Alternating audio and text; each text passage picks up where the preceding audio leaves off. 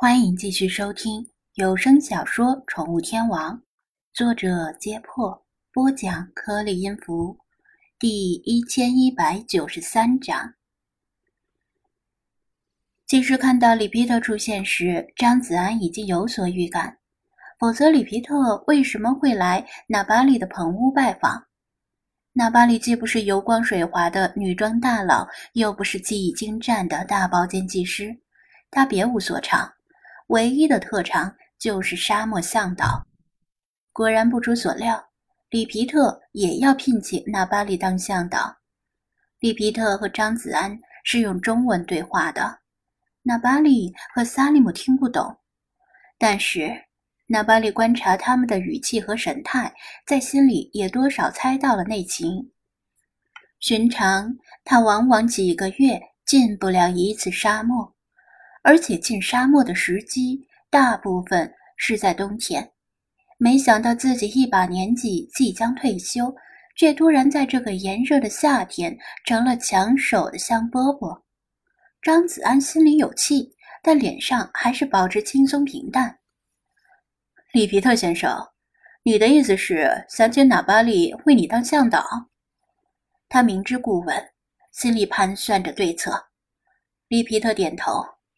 没错，我打听过了，纳巴利是附近最出色的向导，而且不只是我，连同我的同伴们也会一起进入沙漠。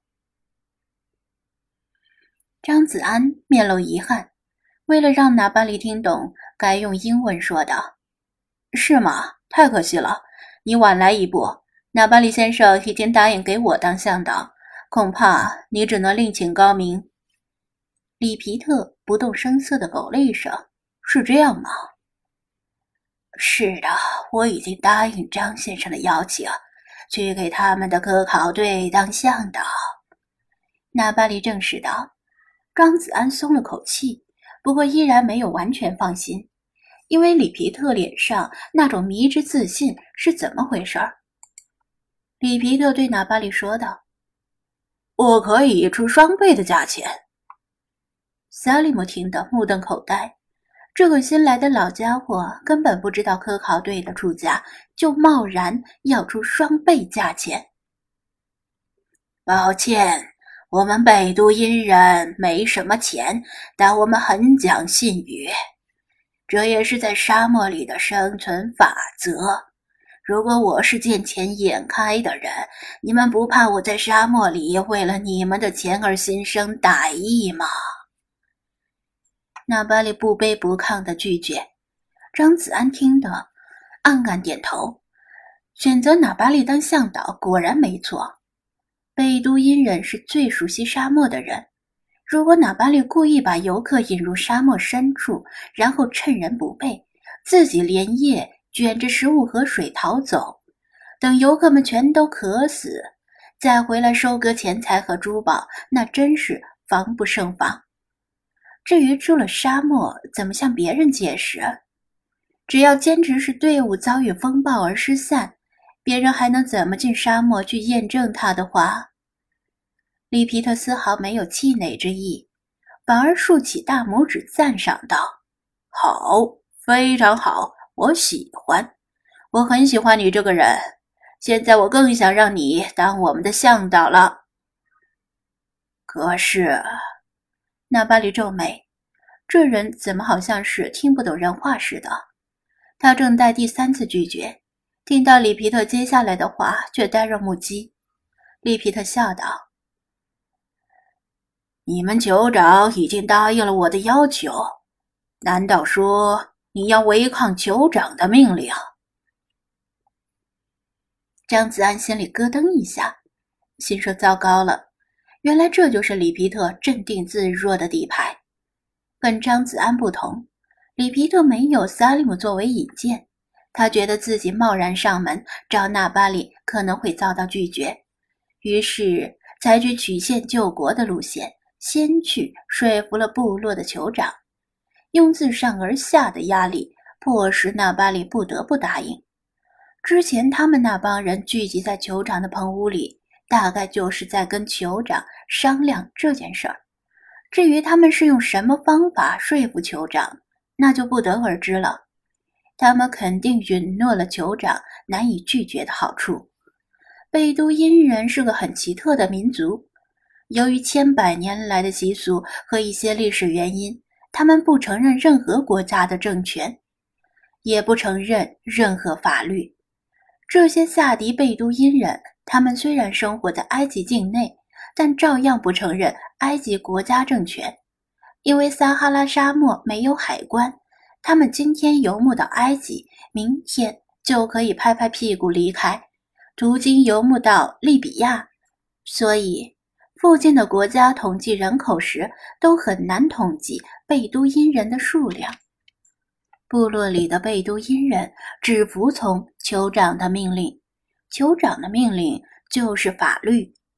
纳巴里听到里皮特已经得到了酋长的允许，纵使他自己千般不乐意，也不敢违抗酋长的命令。他无奈地看了一眼张子安，双手一摊，意思是他没有别的选择，只能接受酋长的命令。如果是其他情况下，张子安肯定不会强人所难，但现在是真没别的办法了。眼睁睁地看着煮熟的鸭子飞走，任谁也无法咽下这口气。里皮特先生，咱们做事得讲个先来后到吧？明明是我先邀请的那巴里。张子安申辩道：“他知道以理服人的可能性不大，特别是面对这些狂热的神秘主义者。”但只能试试。里皮特打断他的话：“Jeff，你错了，是我们先到的。你在村口应该看到我们停的车了。”张子安一时无言。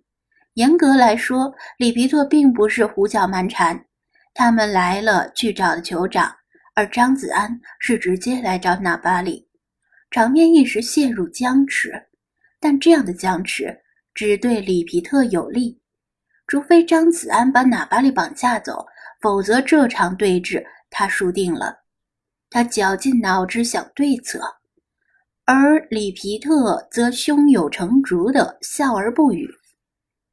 就在这时，一直沉默着的萨利姆却突然底气不足的开口道：“Jeff，我有个提议，但不知道合不合适。”我在听。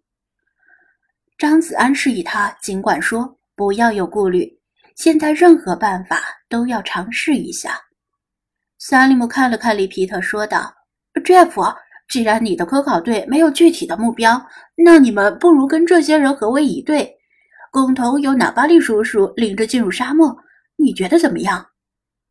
张子安和里皮特同时一怔，纳巴利则皱了皱眉。这两拨人显然不是一路人。没有任何共同语言，进入沙漠之后会不会产生冲突呢？再说，他也从没带这么多人进入过沙漠。利皮特纳闷儿：张子安想进沙漠，却没有具体要去的地方，这算怎么回事儿？张子安左思右想，再也想不出更好的办法。这个办法已经是死马。当活马医了，他把心一横，对里皮特露出和善的笑容，说道：“好办法，我同意。里皮特先生呢？是否愿意与我们同行？”